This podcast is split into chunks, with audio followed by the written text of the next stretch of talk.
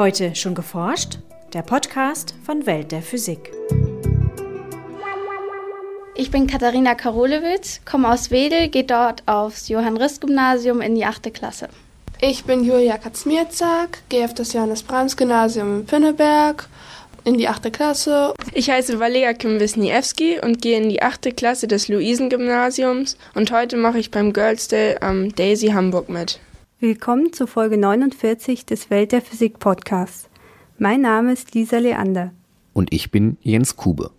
Wie Sie schon gehört haben, berichten wir heute vom Girls Day, der in der vergangenen Woche stattfand. Außerdem haben wir Nachrichten zu Kometen, Metallschmelzen und Elektronen mit negativer Masse. Zum Schluss Veranstaltungshinweise. Dieses Mal für Rostock und Wolfsburg. Los geht's mit dem Girls Day. Schon zum zehnten Mal fand in diesem Jahr statt der Girls Day oder Mädchen Zukunftstag.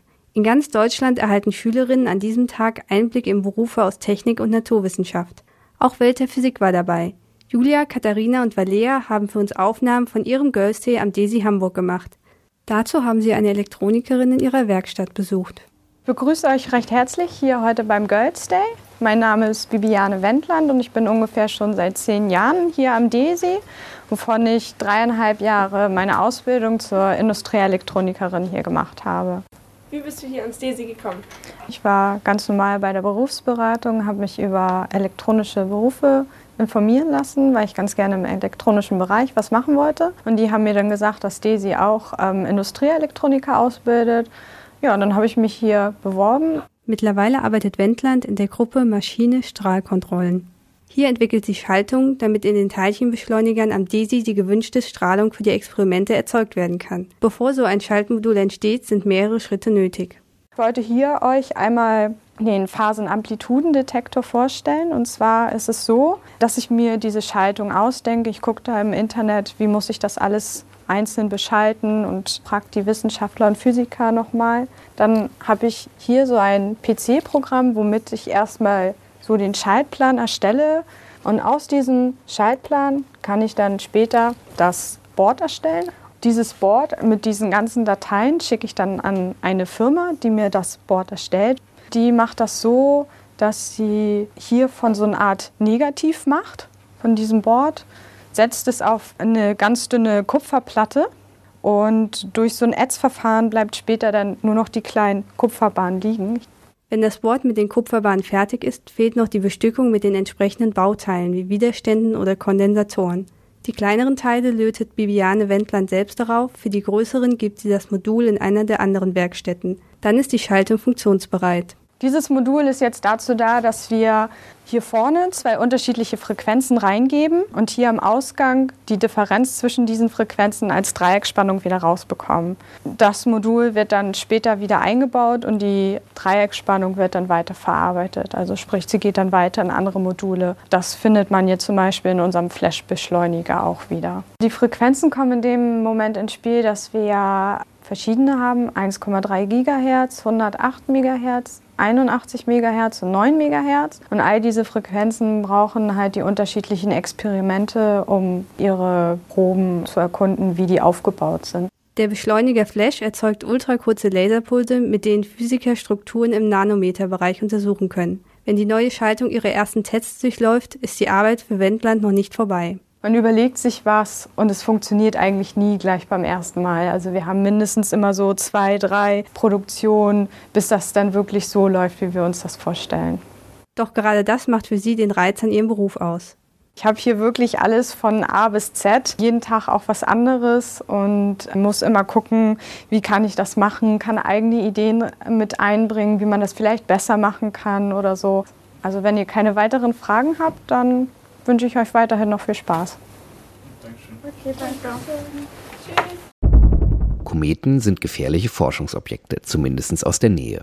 Denn die winzigen Staubteilchen, die von den aktiven Regionen auf der Oberfläche ins All strömen, können Raumsonden beschädigen. Wissenschaftler vom Max-Planck-Institut für Sonnensystemforschung in Katlenburg-Lindau haben jetzt ein Computermodell entwickelt, das diese Regionen anhand von bodengebundenen Aufnahmen lokalisiert. Das neue Verfahren könnte helfen, eine sichere Flugroute für Rosetta zu berechnen. Diese ESA-Raumsonde soll im Jahr 2014 am Kometen Churyumov-Gerasimenko ankommen. Aufnahmen von Teleskopen zeigen den Kometen und seine Strahlen nur auf eine zweidimensionale Fläche projiziert. Wo genau Staub und Gase ihren Ursprung haben, lässt sich deshalb nicht ohne weiteres bestimmen. Um dennoch den aktiven Regionen auf die Schliche zu kommen, wählten die Forscher einen indirekten Zugang, der erstmals auch die dreidimensionale Gestalt des Kometenkerns berücksichtigt. Bisher wurden Kometen zu diesem Zweck vereinfachend als Kugeln oder Ellipsoide modelliert. Der oftmals bizarren Form dieser schmutzigen Schneebälle wird dies bei vielen Anwendungen allerdings nicht gerecht. Die Forscher entschieden sich deshalb, wenn möglich, an dieser Stelle auf ein Standardverfahren zurückzugreifen. Beobachtet man einen Kometen während seiner gesamten Umdrehungsperiode durchs Teleskop, lässt die Veränderung seiner Helligkeit Rückschlüsse auf die Form des Kerns zu. In einem nächsten Schritt fütterten die Forscher ihr Programm mit einer Anfangsvermutung darüber, wo sich die aktiven Regionen wohl befinden. Zudem machten sie, basierend auf bisherigen Erkenntnissen, Annahmen über einige physikalische Parameter der Staubteilchen wie Größe und Startgeschwindigkeit beim Verlassen der Kernoberfläche.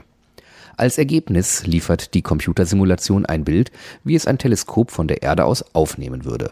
Durch Vergleich mit dem echten Blick durchs Fernrohr lassen sich dann die modellierten Bilder immer weiter verfeinern, bis Simulation und echte Aufnahme übereinstimmen. Ohne Kondensationskeim und in absoluter Ruhe bleiben Flüssigkeiten auch bei Temperaturen bis weit unter den Gefrierpunkt flüssig. In der Natur wappnen sich Pflanzen mit diesem Trick gegen den sonst zerstörerischen Winterfrost. Ein extremes Beispiel für solch unterkühlte Flüssigkeiten fanden nun französische Wissenschaftler in einer Legierung aus Silizium und Gold. Sie konnten den Gefrierpunkt der Metalltropfen um bis zu 120 Grad Celsius herabsenken.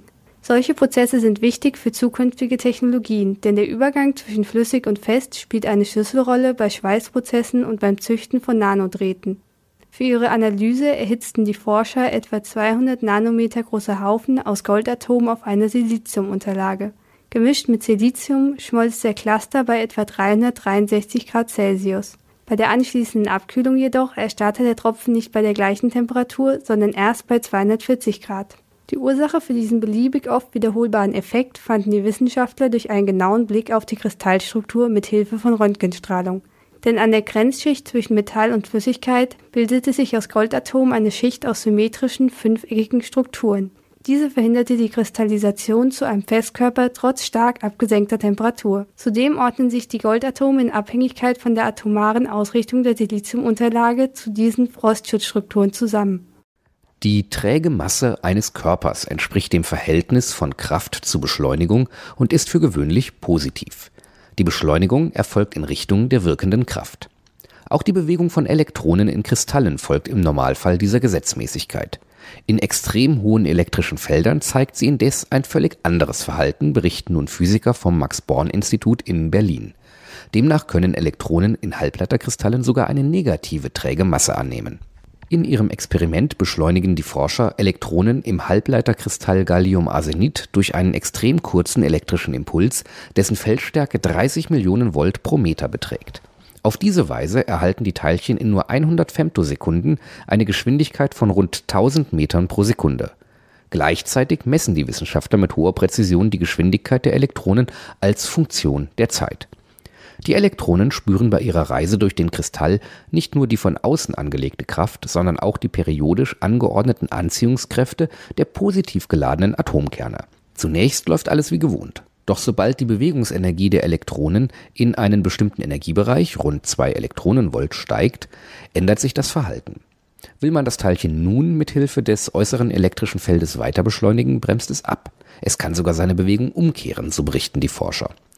Die der Kraft entgegengerichtete Beschleunigung lasse sich nach ihren Angaben nur durch eine negative träge Masse des Teilchens erklären. Der Physiker Felix Bloch hatte vor mehr als 80 Jahren Berechnungen durchgeführt, die dieses Phänomen in Festkörpern vorhersagen.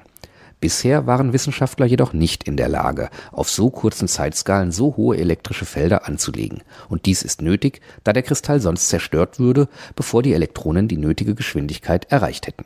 Weitere Nachrichten finden Sie auf unserer Website www.weltderphysik.de.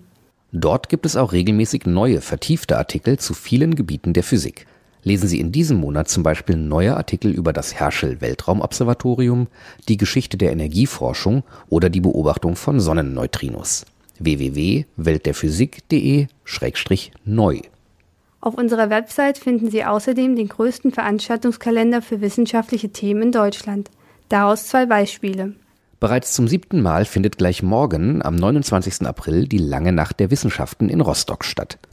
Die wissenschaftlichen Einrichtungen der Region öffnen ihre Türen für Vorträge, Präsentationen und Schauvorlesungen.